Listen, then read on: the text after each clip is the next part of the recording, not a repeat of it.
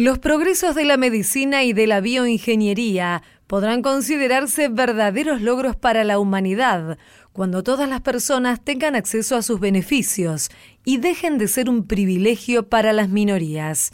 René Favaloro, médico cardiocirujano argentino. Bienvenidas, bienvenidos a una nueva emisión de A Tu Salud por Radio Nacional. Soy Diana Costanzo y estos son los temas que recorreremos durante media hora.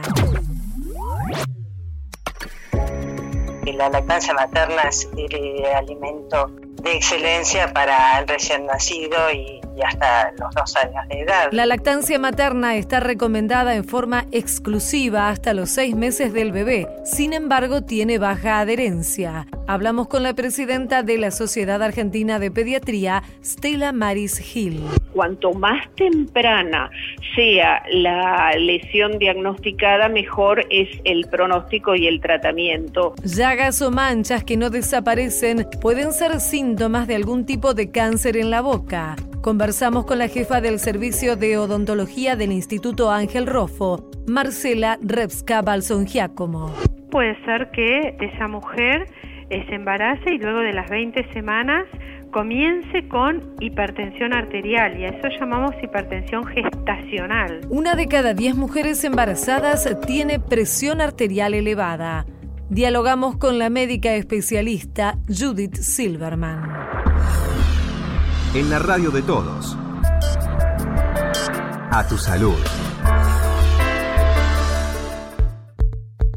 Si bien son eh, conocidos los beneficios de la lactancia materna exclusiva también en bebés menores de seis meses, está preocupando a los especialistas la baja adherencia que tiene, que ha sido comprobada por diferentes eh, cifras oficiales. Sobre este tema invitamos a conversar aquí a Radio Nacional a la doctora Stella Marice Gil. Ella es eh, médica pediatra y es presidenta de la Sociedad Argentina de Pediatría. ¿Cómo está Estela Diana Costanzo aquí en Radio Nacional? ¿Cómo le va? ¿Qué dice Diana? Un gusto saludarla nuevamente. Bueno, Estela, hablábamos de esto, ¿no? Se saben cuáles son los beneficios de la lactancia materna.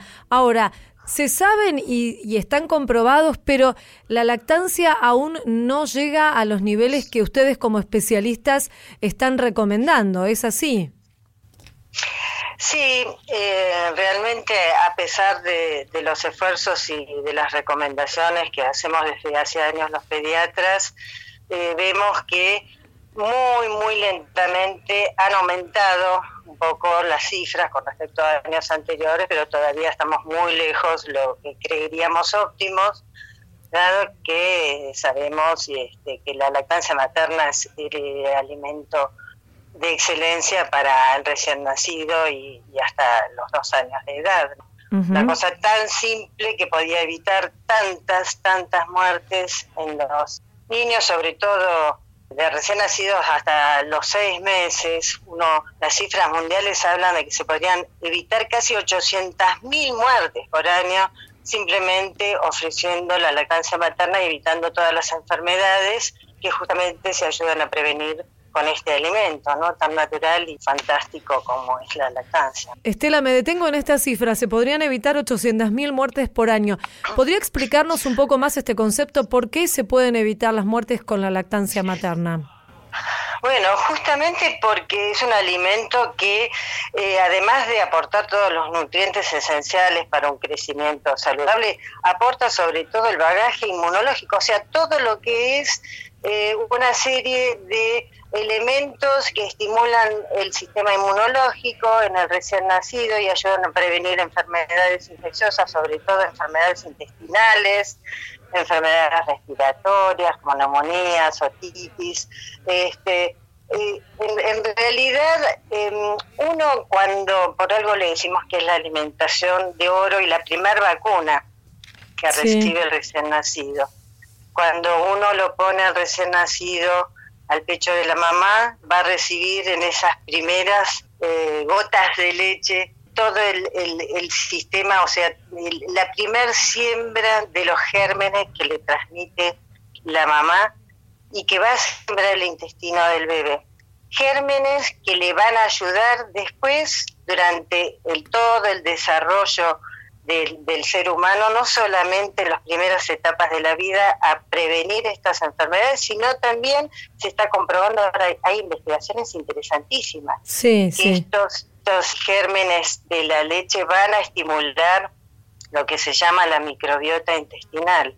Mm. Y de esta manera empiezan a, a generarse sistemas, este, digamos, de defensa en el organismo y se integraría, mire qué, qué eh, este, fantástico esto que van a estimular la lectura, van a programar la lectura de genes que a su vez ponen en marcha mecanismos en el sistema para programar todo el sistema inmunológico y defenderlo de las enfermedades o el sistema metabólico y también prevenir enfermedades Mm. este, que se dan en la vida adulta, Seguro. como diabetes, como obesidad, este, como el cáncer. Mm. O sea que es, es una alimentación no solamente completa por todos los elementos nutricionales, las grasas, los hidratos de carbono, las proteínas, sino también por todo este bagaje de defensas y de, de estimulación de mecanismos que le sirven para a lo largo de toda la vida. ¿no? Ahora, Estela, imagino que ustedes como especialistas tienen identificados cuáles son estos factores que hacen que la adherencia a, a, la lactancia materna no sea la ideal. ¿Se pueden identificar diferentes causas que hacen que no se cumpla con este objetivo? Bueno, se han identificado eh, básicamente, yo creo que hay muchos mitos todavía rondando este en torno a la lactancia materna. Se han identificado también eh, factores como el, el, desconocimiento en sí de todos estos beneficios que tiene esta alimentación este, tan tan sencilla y, y, tan específica, ¿no? De, de, eh, para el ser humano. Y por otro lado, bueno, el, el, el hecho de la inserción de la mujer en el mercado laboral, cuando la mujer se reintegra a su trabajo, bueno, he sabido que esto, su reinserción constituye un cierto obstáculo, si bien la ley de contrato de trabajo eh, le permite a la mujer obtener esa licencia después este, del nacimiento durante dos meses, quedarse para cuidar a su niño y después cuando se reintegra eh, obtener hasta los hasta el año de, de vida eh, un, un, lapso, un periodo de media hora, son en realidad este, dos intervalos de media hora que tiene la mujer para poder Sí. lactar, eh, para poder dar y amamantar a su a su bebé. Esto no no deja de ser este un obstáculo, ¿no? Mm. Porque no todos, o sea, eh, porque la mamá tiene que movilizarse este, o juntar esa media horita, las dos media horitas y poder irse a la casa una hora antes este, para poder darle de mamar a su bebé. Y este, esto realmente constituye un problema como para poder sostener la lactancia exclusiva hasta los seis meses. Estamos propiciando también, así como lo propicia la Secretaría de Salud, y, y, nosotros también de la sociedad de, de, pediatría son espacios eso le iba a decir eh, espacios sí. exactamente para que este puedan eh, espacios en los lugares de trabajo para que pueda facilitarse la lactancia a las mamás. Queremos agradecerle, doctora Stella Maris Gil, médica pediatra, presidenta de la Sociedad Argentina de Pediatría, por su tiempo aquí en Radio Nacional. Le mandamos un saludo muy amable. No, como siempre, muchísimas gracias a ustedes, Diana, por ayudarnos a difundir estos temas que son tan importantes para, para la comunidad. Gracias, Muchísimas Estela. gracias. Adiós.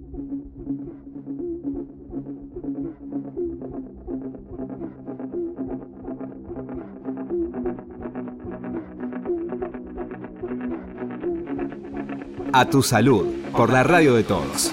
Oh, no puedes ser feliz con tanta gente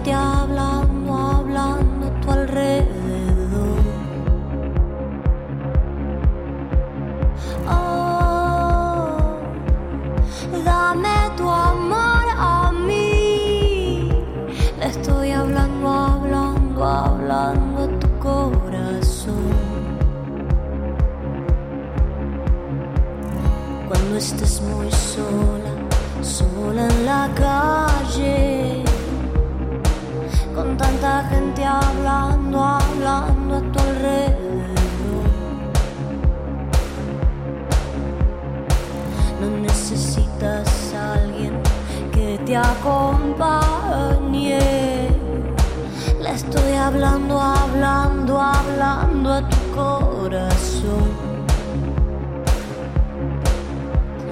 Oh, no puedes ser feliz con tanta gente hablando, hablando a tu alrededor.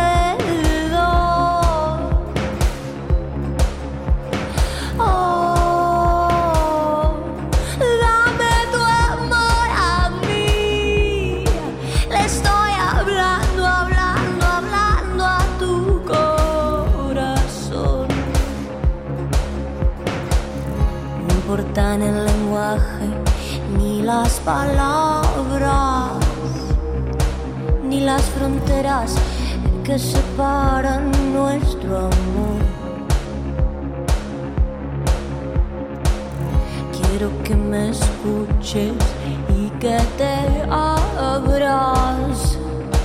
Le estoy hablando, hablando, hablando a tu corazón.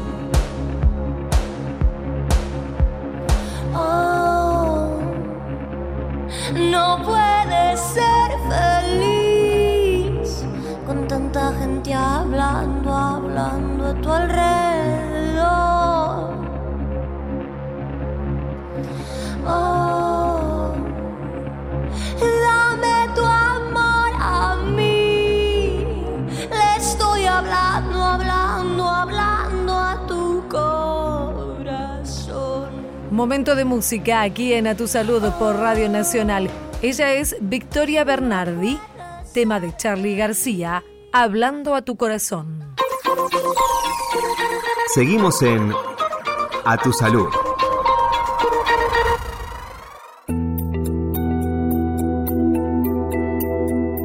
Úlceras en la boca que demoran en cicatrizar, manchas, ganglios inflamados o dificultad para tragar pueden ser algunos síntomas que serían un cáncer de boca, aunque bueno, no necesariamente, pero sí pueden detectar una alarma para poder consultar rápidamente al, al servicio médico.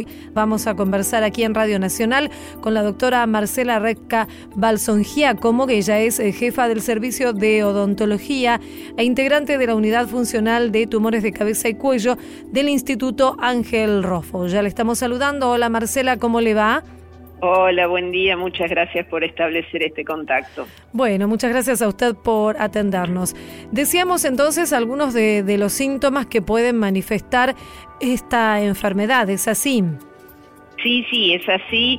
Este, vamos a reiterarlo, toda mancha blanca, roja o marrón que no desaparece en un lapso de 15 días, úlceras o llagas que no cicatricen en ese periodo de tiempo, endurecimientos eh, que puedan aparecer en la boca sin una causa aparente, dificultad al masticar o al tragar, em, ganglios que estén inflamados en la zona del cuello que no estén relacionados con otra patología, son señales de alerta para que el paciente consulta y podamos prevenir el cáncer en la región de cabeza y cuello. Claro.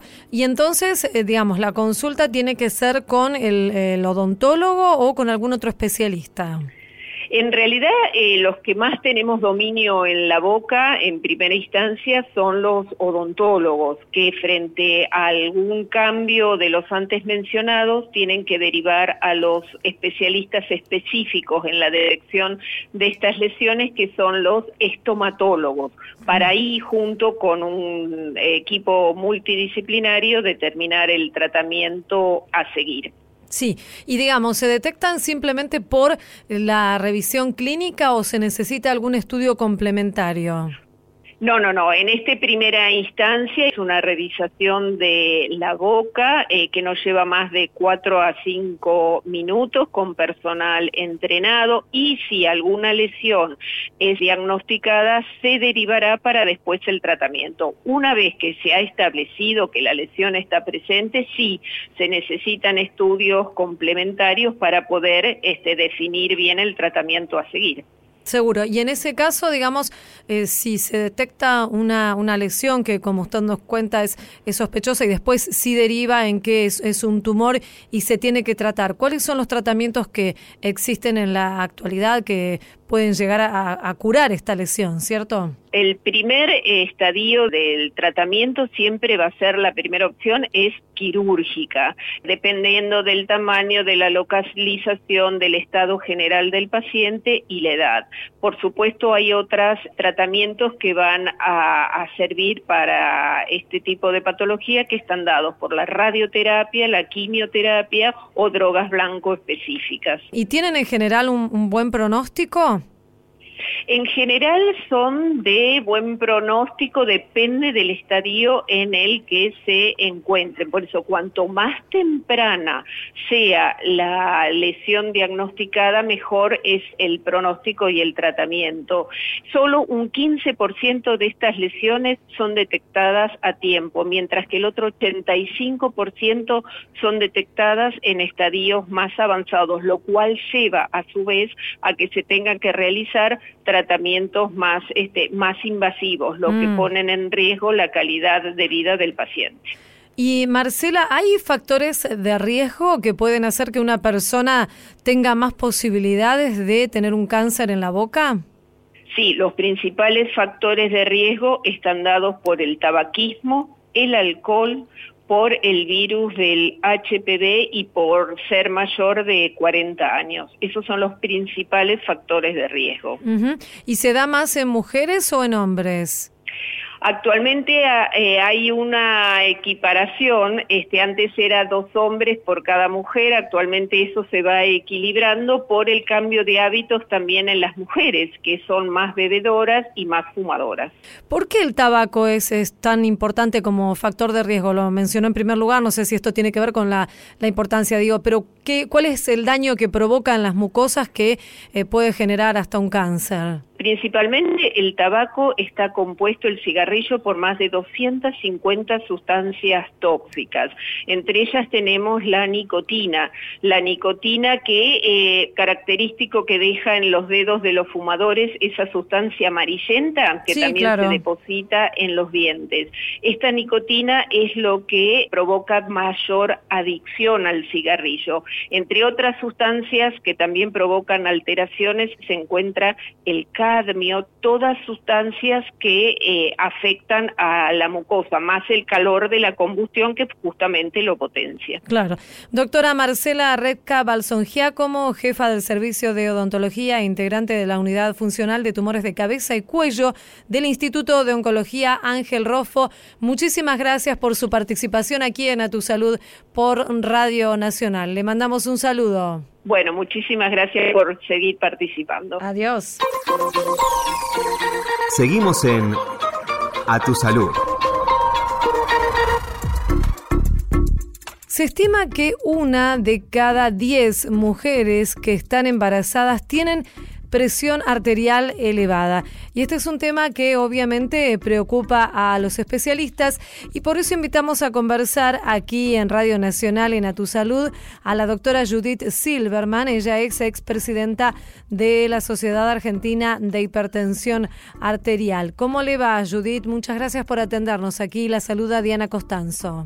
Hola Diana, ¿qué tal? Este, muy bien de Bueno. poder hablar de un tema tan interesante. Sin duda, sin duda, Judith. Bueno, en principio, para ponernos en tema y en contexto, ¿cuándo hablamos de que una persona en general tiene presión elevada, presión arterial elevada o hipertensión?